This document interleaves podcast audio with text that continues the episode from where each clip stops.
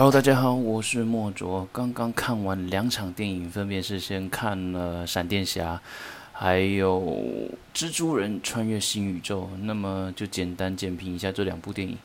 首先，先谈论一下《闪电侠》。基本上，《闪电侠》这部片我看起来的感想，就像是在看《呃妈的多重宇宙》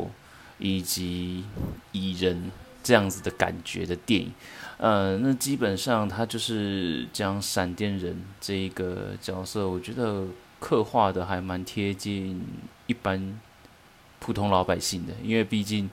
你看，像超人的话，他就是外星人嘛，克星人这样子。然后蝙蝠侠他有悲惨的身世，但是他有不凡的财力。但是闪电侠他基本上就是从一个很平常、很普通的家庭。出生的一个小孩，所以他整体的一个呈现与设定都还蛮能够让我共鸣的，所以我觉得基本上有同样生活经验的人都能够跟他共鸣这样子。很多一些亲情的互动，以及自我的辩证，还有一些时序以及逻辑上的东西，其实都是这部片里面很值得深思的。然后里面让我要怎么讲很心动的，应该是那短短那短短几秒的神力女超人的片段吧。好，那简单来讲就是这样。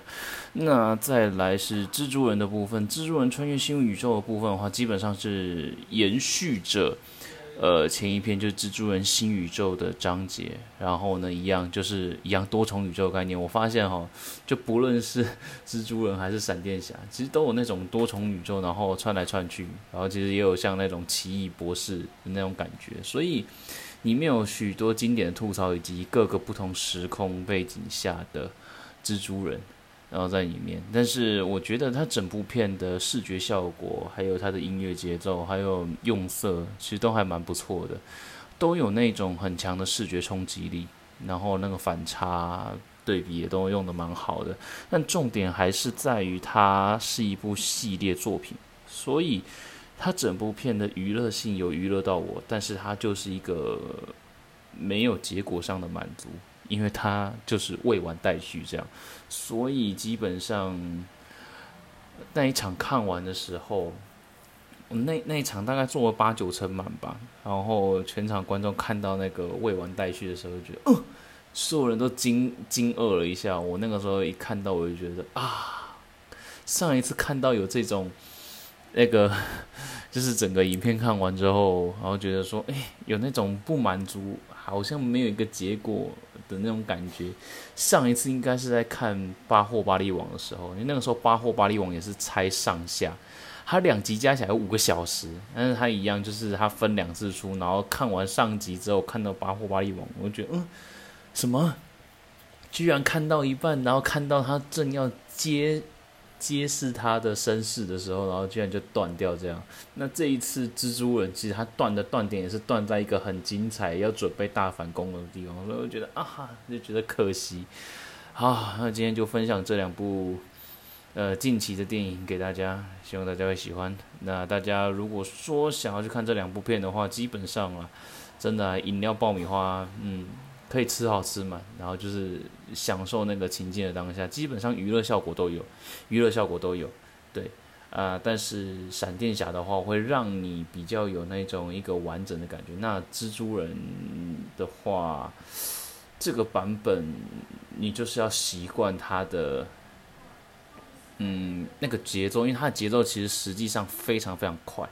它的节奏我觉得算是很快，但是因为它搭配的那个音乐以及它整体的那个调性，我觉得是很符合这整部片的痛调的。那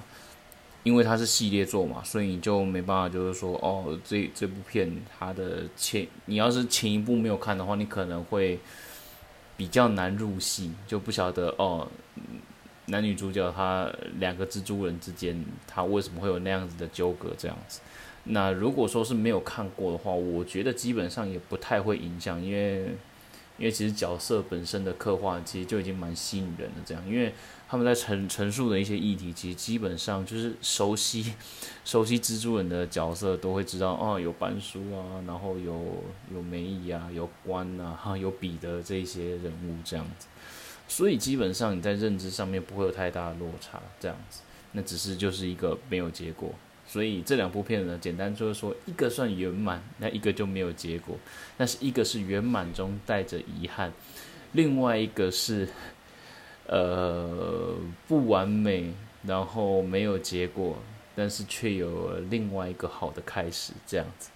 好，那今天就到这边，嗯，拜拜。